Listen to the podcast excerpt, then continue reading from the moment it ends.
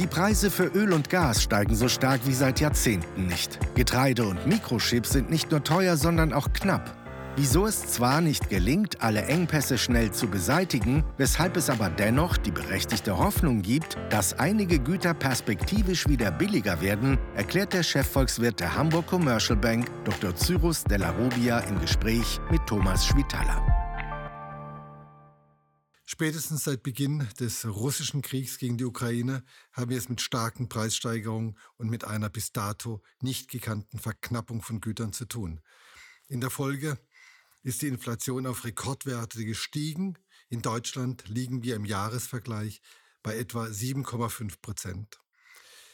Bereits als während der Corona-Krise die internationalen Lieferketten beschädigt wurden, fehlten auf einmal Speicherchips und Industrien wie der Autobau wurden ausgebremst. Mit dem Embargo gegen Russland fehlt es nun an Weizen. Benzin und Gas sind teuer wie nie. Cyrus, die reine Lehre der Marktwirtschaft sagt uns doch, dass Güter, wenn sie einen hohen Ertrag bringen, auch in ausreichendem Maß hergestellt werden. Warum funktioniert das nicht?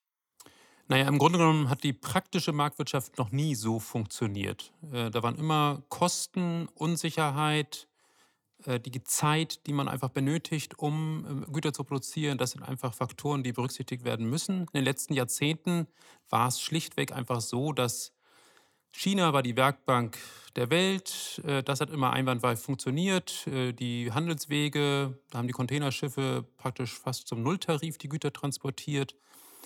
Dadurch hat sich auch so ein bisschen die Sicht verfestigt, ja, das wird immer so bleiben. Aber das war im Prinzip eine, eine besondere Situation. Und jetzt kommen diese Faktoren, die immer da waren, aber eben sehr geringfügig nur äh, da waren, sodass sie kaum jemand noch gemerkt hat, die sind einfach jetzt sehr präsent durch den Krieg, durch Corona, durch Lockdowns.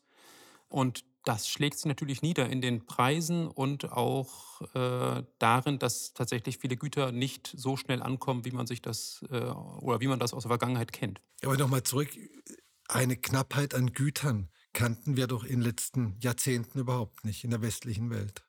Ja, das heißt ja nicht, dass es in Zukunft auch äh, für alle Ewigkeit so ist, sondern wir leben in einer nicht vollkommenen Welt, die anders ist, als die theoretischen Modelle äh, das immer suggeriert haben. Es gibt Reibungsverluste, es gibt Geopolitik, es gibt Unsicherheit, es gibt Kriege, leider. Und äh, das schlägt sich dann entsprechend nieder. Lass uns mal speziell auf ein paar einzelne Güter schauen. Beginnen wir mal beim Öl. Bei Preisen von jenseits der 100 Dollar pro Barrel müsste sich eigentlich Fracking wieder rechnen. Auch Offshore-Öl sollte sich wieder lohnen. Warum wird dennoch nicht mehr produziert? Und warum findet das Öl, das auch in Russland ja produziert wird, aber vielleicht über China oder Indien verschifft wird oder dort landet, nicht den Weg in den Weltmarkt? Warum ist der Ölpreis so hoch? Ja, der Ölpreis ist so hoch, weil offensichtlich das Angebot nicht äh, ganz reicht, um die Nachfrage zu befriedigen, zumindest nicht die Nachfrage bei niedrigeren Preisen, wie wir sie aus Vergangenheit gewohnt sind. Ansonsten gilt für den äh, Ölmarkt ähnliches, wie ich eben gesagt habe, äh, für die Marktwirtschaft insgesamt. Natürlich reagieren Produzenten, diejenigen, die äh, mehr produzieren können, die produzieren auch mehr. Und das gilt im Übrigen auch für die Fracker aus den USA. Die haben wieder angefangen, mehr zu produzieren, aber unendlich sind ihre Ressourcen auch nicht.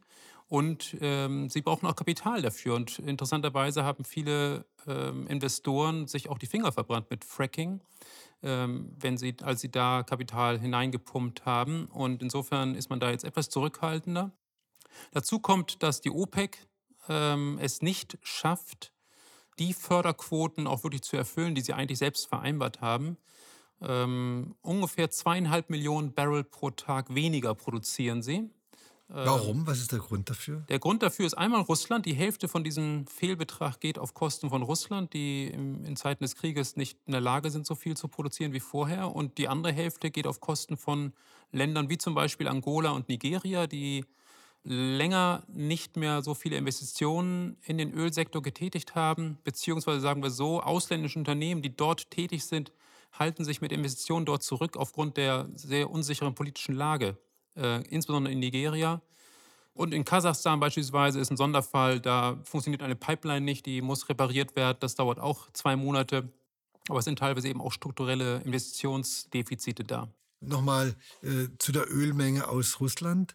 Die Ölproduktion ist ja, glaube ich, nicht gestoppt. Das Öl wird ja produziert. Fließt es dann nicht über China oder Indien praktisch hintenrum wieder auf den Weltmarkt? Teilweise ist das so. China ähm, ist ein traditionell großer Nachfrager nach äh, russischem Öl. Allerdings hat China durch seine äh, Zero-Covid, seine Null-Covid-Strategie, äh, haben die jetzt wirtschaftliche Probleme und fragen insgesamt weniger Öl nach und deswegen auch nicht äh, sonderlich viel mehr russisches Öl. Bei Indien ist das ein bisschen anders. Die haben früher eigentlich fast gar nichts aus Russland importiert und jetzt sind sie immerhin, haben sie im April etwa 650, 670.000 Barrel importiert aus Russland. Das sind immerhin fast 7 Prozent äh, der russischen Produktion.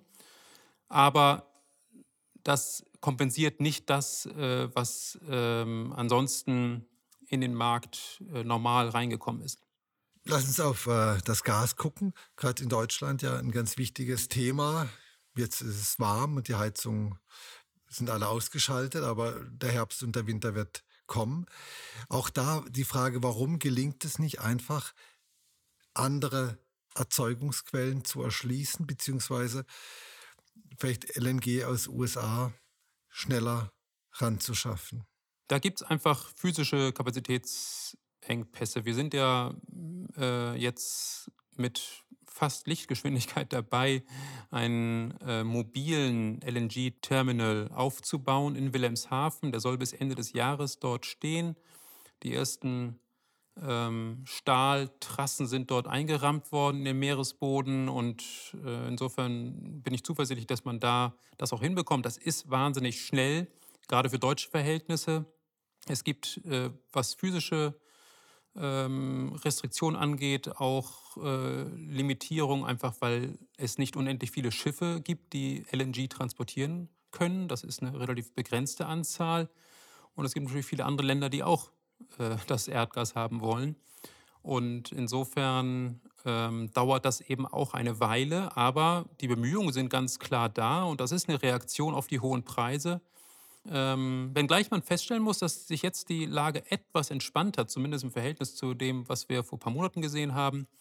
Und das liegt natürlich auch an dem saisonalen Effekt. Du hast es gesagt, es wird jetzt einfach weniger Erdgas auf der Nordhalbkugel für Heizzwecke benötigt. Und ähm, insofern ist es vor allem die Industrie, die nachfragt. Dann versucht man eben gleichzeitig noch die Lagerbestände aufzubauen. Aber der unmittelbare, überlebenswichtige Druck, jetzt unbedingt Erdgas nachzufragen, ist nicht so da. Und äh, gleichzeitig ist es bei Russland so, dass ähm, was sollen die mit dem Erdgas machen, was sie nicht exportieren können? Also die müssen das durch die Pipelines schicken, weil zu Hause sind die Lagerkapazitäten schon ausgeschöpft. Ja, und was passiert dann mit dem ja, Gas? wird das auch abgenommen, aber eben nicht zu diesem exorbitanten Preis, den wir vor ein paar Monaten gesehen haben. Aber wer nimmt das ab? Das nehmen durchaus die europäischen Länder immer noch ab.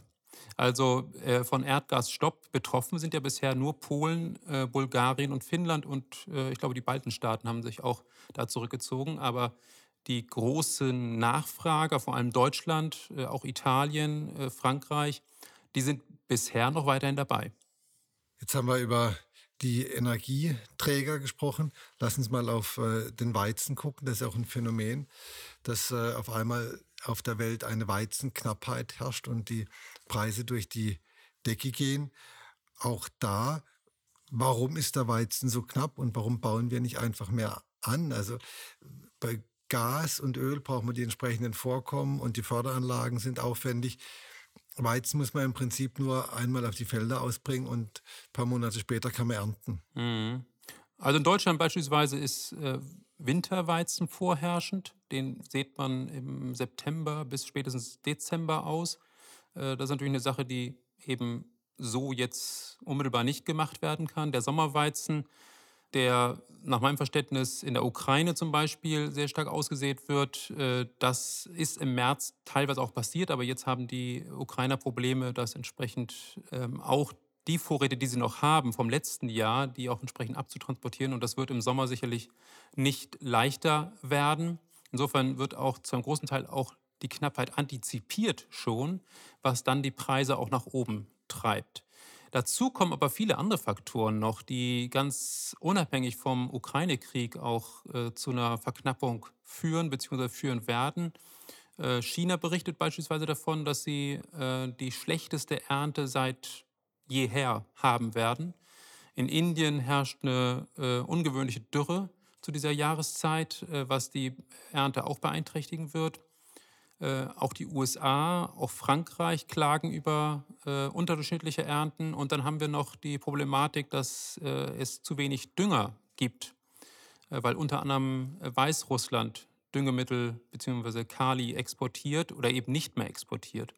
Und all das ja, beeinträchtigt die, die Produktivität der Felder und führt mit dazu oder trägt mit dazu bei, dass der Weizenmarkt und der Getreidemarkt insgesamt äh, von Knappheiten geprägt ist. Dennoch gibt es ja in Deutschland eine Diskussion über die Ausweitung der Anbaufläche.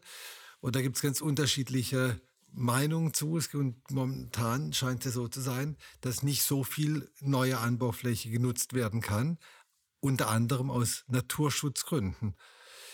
Ist das denn äh, die richtige Antwort auf eine Weizenknappheit und äh, potenzielle Hungersnot in Teilen von Afrika? Ja, das ist natürlich eine wahnsinnig politische Frage.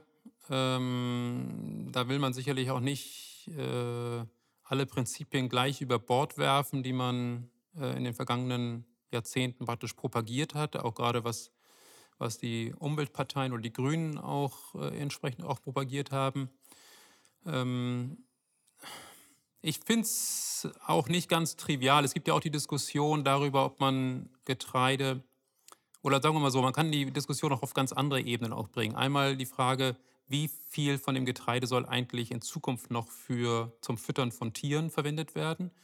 Das ist ja der übergroße Teil des Getreides, der dafür verwendet wird. Und da könnte man natürlich mindestens mit, der gleichen, mit dem gleichen Nachdruck äh, argumentieren, naja, da könnte man vielleicht eher darauf verzichten und stattdessen das Getreide eben. Also weniger Fleisch essen. Genau, weniger Fleisch äh, essen, weniger Fleisch anbieten und, und entsprechend ähm, mehr Getreide für Nahrungszwecke auch äh, anbauen. Dann die Frage, ähm, ja, Nahrungs- oder Getreide für oder andere Saaten für ähm, Dieselersatz. Ist ja auch sehr umstritten, ob man das in diesen Zeiten machen darf, machen also soll. Biosprit. Äh, der Biosprit, ganz genau. Ähm, naja, so ganz trivial ist das auch nicht, weil dieser Biosprit entlastet natürlich auf der anderen Seite auch den Energiemarkt insgesamt. Ähm, und Energie oder äh, Diesel wird ja auch, oder den Dieselpreis äh, wird dadurch auch tendenziell gesenkt. Genau dieser Diesel wird natürlich auch in der Landwirtschaft verwendet. Und ähm, wenn man da jetzt sagt, nee, das machen wir nicht mehr, dann kommt da die Knappheit nochmals mehr zum Tragen und dann wird die Agrarproduktion über diesen Faktor auch nochmal teurer. Also von daher ganz leichte Antworten finde ich da nicht, muss ich sagen. Und äh, insofern halte ich mich da auch zurück mit einer pauschalen Antwort, ob man jetzt die Flächen alle ausweiten sollte. Zumal äh, man natürlich auch erstmal auf äh, Getreidereserven auch zurückgreifen könnte mit denen man dann auch anderen Ländern helfen kann. Wir haben jetzt über die Preissteigerung bei Benzin, bei Gas, bei Getreide gesprochen. Als ich am äh, Wochenende auf einem Hamburger Wochenmarkt war, stellte ich fest, dass es Kilo Lachs statt 29 Euro auf einmal 49 Euro kostet und die Fischhändlerin erklärt mir, das ist jetzt alles auf dem Großmarkt so teuer. Was hat jetzt äh, der Lachs damit zu tun. Also warum das so teuer wurde, konnte sie nicht sagen. Sie vermutete, es sei der Diesel, aber ich weiß es nicht. Weißt du es? Also der Lachs kann auf jeden Fall nichts dafür. Ne? Ähm, ja, war auch gut. war auch gut, sehr gut. Immerhin, wenn die Qualität noch stimmt. Ähm, nein, aber äh, ja, der Diesel, äh, das ist, ich meine, es gibt viele Kostenfaktoren, die einfach eine Rolle spielen. So, so ein äh, Lachs fischt sich nicht von alleine. Und, und wenn da so ein äh, Fischerboot äh, aufs Wasser muss, und das sind ja von unterschiedlichen Dimensionen, sag ich mal, dann brauchen die eben Diesel. Das ist brauchen, Zuchtlachs. Was macht Zuchtlachs? Ja, äh, dann sind aber auch die Futtermittel dafür auch nochmal teurer geworden. Ähm, die Transportwege sind ja trotzdem da, sei es mit dem LKW oder sei es mit dem Schiff. Ähm, es braucht Personal, das ist auch nicht gerade reichlich vorhanden in diesen Zeiten, sondern äh, Da gibt es auch entsprechend höhere Lohnforderungen. Also es gibt viele Kostenfaktoren. Ich möchte nicht äh, sagen, dass ähm, da durchaus auch die Gelegenheit genutzt wird, um nochmal einen individuellen Zuschlag auch nochmal zu nehmen, weil das ja auch in diesen Zeiten auch nicht mehr so stark auffällt. Mittel- bis langfristig werden diese vielleicht willkürlich erscheinenden Zuschläge aber verschwinden, einfach durch den Wettbewerb. Also das wäre jetzt meine nächste Frage gewesen. Bei Öl sind wir daran gewöhnt, dass die Preise mal sinken und mal steigen und an der Tankstelle ist das seit äh, vielen, vielen Jahren so. Wird das denn bei den anderen Gütern auch so sein, dass irgendwann die Konkurrenz äh, so groß ist, dass der Preisdruck wieder entsteht? Genau, sobald, also sagen wir mal so, wenn wir Angebotsengpässe haben, dann ist die Situation für Produzenten natürlich sehr gut.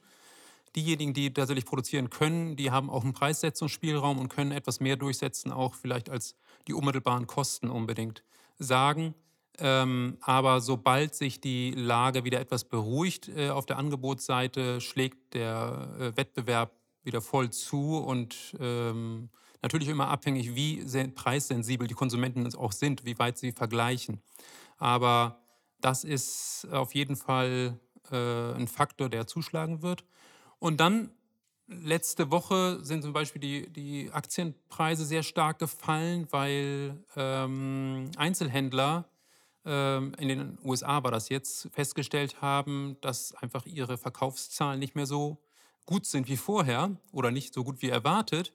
Und äh, das hatte ganz offensichtlich damit zu tun, dass die Inflation äh, viele Menschen auch veranlasst hat, jetzt weniger zu konsumieren oder auf andere günstigere Produkte auszuweichen. Also da sieht man schon, dass die Unternehmen nicht einfach freischwebend irgendwas machen können, ähm, sondern dass äh, da schon auch äh, ja, die Konsumenten mitspielen müssen und, solange sie, und, und, sobald sie nicht mehr mitspielen, werden die Unternehmen auch reagieren.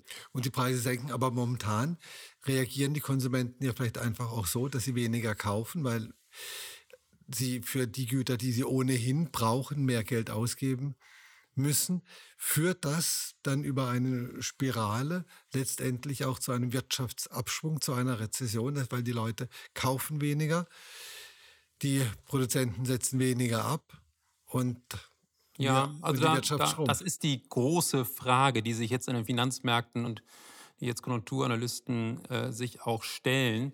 Wir haben ja da verschiedene Strömungen auch, denn wir haben gleichzeitig auch wieder eine Wiedereröffnung der Volkswirtschaft. Die Corona-Pandemie ist zumindest wahrgenommen mehr oder weniger zu Ende. Ähm, und das heißt, die Leute reisen wieder mehr, sie äh, gehen wieder auf Konzerte, sie gehen auf Veranstaltungen in Restaurants. Äh, kaufen gleichzeitig durchaus weniger Güter. Ähm, also da wird man es am ehesten merken, aber der Gesamtkonsum, der muss nicht unbedingt ähm, stark fallen oder vielleicht auch gar nicht fallen, weil eben Dienstleistungen jetzt wieder gefragt sind. Und äh, das kompensiert, glaube ich, ein Stück weit vieles. Und da muss man auch feststellen, ähm, in der Corona-Zeit wurde auch sehr viel gespart. Und da hat man eine gewisse Reserve und kann auch darauf zurückgreifen. Und das machen viele private Haushalte auch. Wir haben jetzt äh, die ganze Zeit darüber gesprochen, äh, dass die Inflation ja durchaus bedrückend wirkt auf die Wirtschaft. Der Staat verdient aber immer mehr, weil die Steuereinnahmen ja sprudeln. Allein schon durch die Mehrwertsteuer, die ja auf höhere Preise auch höher ist. Ist der Staat ein Gewinner und gibt es vielleicht noch andere Gewinner einer Inflation? Ja, die, die Aussage, der Staat ist der Gewinner, ist immer ein bisschen schwierig, weil der Staat ja letztendlich ähm, ja, für, das, für die Bevölkerung auch äh, agiert und äh, Gesetze erlässt, die letztendlich der Gesellschaft auch, auch zugutekommen. Und insofern ist ein bisschen schwierig, das so zu formulieren, finde ich, aber richtig ist natürlich, dass die Verschuldung ähm, im Verhältnis zum, zur Wirtschaftsleistung tatsächlich sinkt und es ist leichter ist, diese Verschuldung zurückzuzahlen, äh, wenn die Inflation hoch ist. Und äh, das kommt durch die höhere Mehrwertsteuereinnahmen, das kommt auch durch eine weniger faire, ein weniger faires Phänomen, das ist die kalte Progression. Ähm, nämlich, dass die Steuersätze bei bestimmten Nominalbeträgen greifen in der Progression und wenn jetzt die Einkommen mit der Inflation steigen, dann wird trotzdem an der gleichen Stelle weiter besteuert. sodass äh, ich, obwohl ich real gar nicht mehr in der Tasche habe, trotzdem mehr Steuer zahle als, als vorher. Und äh, das ist äh, eine Sache, die geht die Bundesregierung anscheinend auch an. Aber ähm, auch das spielt erstmal zugunsten der Steuereinnahmen ein.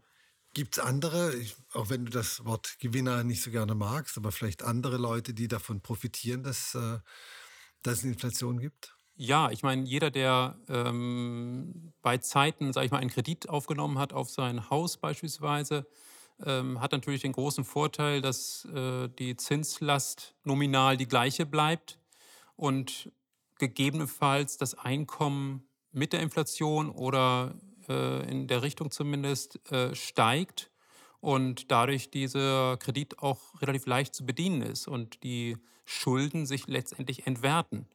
Und insofern sind Kreditnehmer, ähm, die mit einem festen Zins äh, sich verschuldet haben, äh, ganz klar äh, Gewinner. Und die müssen darauf hoffen, dass dann bei der nächsten Refinanzierung äh, sie mehr oder weniger das alles abgetragen haben, weil dann wird der Zins ja viel, viel höher sein. Genau, nicht nur hoffen, sondern aktiv das auch betreiben und sich darauf vorbereiten, dass man da entsprechend tilgt, ähm, um eben nicht in diese Falle hineinzulaufen, äh, dass man äh, einfach sagt, naja, ich muss ja Jahr für Jahr kaum Zinsen zahlen, aber die Schulden sind ja dann immer noch da und die müssen ja irgendwann schon zurückgezahlt werden. Ja, da freuen sich die Banken doch immer sehr. Was kann man denn gegen die Inflation machen? Das normale klassische Rezept wäre, die EZB erhöht die Leitzinsen. Im Lehrbuch war das immer so vorgesehen. In der aktuellen Güterverknappungslage und auf dem Energiemarkt mit den Turbulenzen, ist das dann immer noch das richtige Mittel? Ja, es ist immer noch das richtige Mittel. Aber ganz klar, die EZB und andere Notenbanken auch sind in einer durchaus schwierigen Situation, weil sie immer befürchten müssen, dass obwohl die wirtschaftliche Lage schon fragil ist, die inflationsbekämpfenden Maßnahmen, also die Zinserhöhung äh, dieser fragilen Wirtschaft nochmal zusetzen und äh, entsprechend ähm, wir dadurch in eine Rezession geraten, die natürlich von der Notenbank auch nicht gewünscht ist. Aber aus Gründen der Glaubwürdigkeit wird eben in so einer Phase der hohen Inflation dann äh, das Preisstabilitätsziel dann doch tendenziell höher gewertet. Und jetzt hat gerade äh, Frau Lagarde auch nochmal betont, dass sie ähm, im dritten Quartal den Leitzins auch zweimal sogar erhöhen will. Bisher war immer von einmal die Rede. Und dass auch die Negativzinsen, äh, die bei den Einlagen gelten, dass die dann auch verschwinden werden. Also man beschleunigt da etwas den Kurs und äh, möchte ganz offensichtlich dafür sorgen, dass die EZB glaubwürdig bleibt als Bekämpfer der, ähm, der Inflation und ähm, ich denke, das ist die richtige Politik, aber das heißt nicht, dass ähm, wir nicht trotzdem auf eine Wachstumsschwäche mindestens hinauslaufen und das Risiko einer Rezession ist auch ganz klar relativ hoch. Das ist vorhin angesprochen, die Aktienmärkte erleben doch gewisse Turbulenzen. Man hätte vielleicht noch äh, stärkere Turbulenzen erwarten können, aber dennoch, die Märkte sind durchweg gefallen. Jetzt geht man als Anleger ja davon aus, dass man mit einer Aktie eine bestimmte Beteiligung an einem Unternehmen erwirbt. Und diese Beteiligung bleibt ja gleich, egal wie die Inflation sich gerade entwickelt. Ist die Aktie denn ein guter Inflationsschutz? Ja, so wie du es beschreibst, auf jeden Fall. Ne? Ähm, das äh, ist von der, von der Theorie her so richtig. Die Empirie zeigt eben, dass äh, Stagflationsphasen, wir hatten ähm, von 1973 bis 1982 im Prinzip zwei größere Stagflationsphasen äh, beziehungsweise auch Rezession. Energiekrise war das auch. Ne? Das waren zwei Ölkrisen, Energiekrisen, ganz genau. Also insofern durchaus vergleichbar mit dem, was wir heute erleben. Und wenn man damals in den DAX investiert hat und auch die Dividenden berücksichtigt hat, dann ist man trotzdem ähm, mit sage und schreibe 70 Prozent Minus rausgegangen nach zehn Jahren. Ähm, also das war schon äh, kein besonders lohnendes Investment.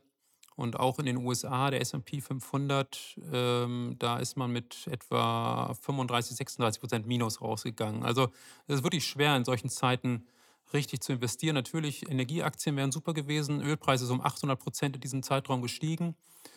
Ähm, gut, das ist halt immer ein, ein sehr volatiles Investment, das steigt und fällt. Und äh, wenn man da die Geduld und die Nerven nicht hat, dann ist das eben auch schwierig. Und heutzutage weiß ich auch gar nicht, ob Energie, äh, gerade was fossile Energie angeht, die richtige Wahl wäre, weil äh, natürlich über, den, über die Klimaschutzmaßnahmen ja systematisch daran gearbeitet wird, die Nachfrage nach fossilen Brennstoffen zu senken. Und das wird den Produzenten von fossilen Brennstoffen auch nicht gerade gut bekommen. Also ähm, das ist ein schwieriges Unterfangen. Und ja, was wäre jetzt äh, deine Empfehlung? Sag jetzt bitte nicht Kryptowährung. nee, Kryptowährungen, die haben ja nicht gerade besonders gut abgeschnitten. Ähm, das hat auch noch mit Sonderfaktoren dort zu tun. Ähm, aber es fällt mir tatsächlich etwas schwer, jetzt ähm, irgendeine Empfehlung zu geben, die, äh, die ich mit gutem Gewissen vertreten kann. Ähm, es ist immer so, dass ähm, das Portfolio sollte diversifiziert sein. Es sollte natürlich sowieso nicht immer eine Entscheidung sein, nur Aktien, nur Anleihen, nur Gold oder nur äh, Bitcoin, sondern es sollte immer eine Mischung aus vielen Dingen sein, einschließlich auch Immobilien ähm, und auch einschließlich Liquidität. Auch trotz der hohen Inflation ähm, ist es natürlich immer gut, auch einen Teil Liquidität zu halten, um dann bei einer guten Gelegenheit auch wieder einsteigen zu können. Ähm, aber das ist eine Herausforderung, die, ja, die sehr groß ist, ja. Das ist eine große Herausforderung, eine ganz große Herausforderung ist es auch als Kryptoanleger die Nerven zu behalten. Äh, zum Schluss, was ist da los? Ja, also der Auslöser für den letzten Crash, den es gegeben hat, der Wo war. Stehen wir denn mittlerweile bei der Bitcoin? Wir stehen bei Bitcoin, stehen wir etwa leicht unter 30.000 US-Dollar. Das ist äh, deutlich niedriger, als was wir in der Spitze gesehen haben, mehr als die Hälfte niedriger. Und der letzte Abwärtsschwung, der kam nochmal dadurch zustande, dass eine sogenannte Stablecoin, also eine stabile Kryptowährung, wenn man so will, da gibt es einige von, die eins zu eins zum US-Dollar normalerweise lauten sollen, dass die aber offensichtlich nicht gut konstruiert war und ähm, mittlerweile fast gar nichts mehr wert ist. Und äh, dadurch, dass viele mit dieser Stablecoin wiederum gegen Bitcoin, gegen Ether und andere Kryptowährungen gehandelt haben, ähm, sind da, ist da das Vertrauen äh, bei vielen Anlegern extrem erschüttert worden. Ähm, man muss allerdings auch feststellen, dass ähm, es auch leichtfertig ist, in Kryptowährungen zu investieren, die man nicht verstanden hat. Und ganz offensichtlich ist das bei dieser Terra US-Dollar Stablecoin der Fall gewesen. Allein das Versprechen, dass man dort 20% Rendite mit haben konnte, ähm, muss alle Alarmglocken klingeln lassen oder läuten lassen, ähm, weil 20% gibt es nie risikofrei. Und äh, insofern, ähm, ja, muss jeder Anleger sich auch an die eigene Nase, glaube ich, fassen und eben auch äh, bei zukünftigen Investments wirklich sehr genau schauen, habe ich das eigentlich verstanden, was ich da kaufe. Ja, das ist immer gar nicht so einfach, das alles richtig zu verstehen. Aber was wir heute verstanden haben, ist, dass es 20 Prozent Rendite nie risikofrei gibt und dass wir die Hoffnung haben dürfen, dass die hohen Preise irgendwann nochmal wieder fallen, wenn der Wettbewerb wieder richtig funktioniert. Und das sind doch zwei sehr gute Erkenntnisse schon mal. Cyrus, vielen Dank. Vielen Dank, Thomas. Das war Welt der Wirtschaft. Dr. Cyrus Della Rubia, Chefvolkswirt der Hamburg Commercial Bank, im Gespräch mit Thomas Schwitaler.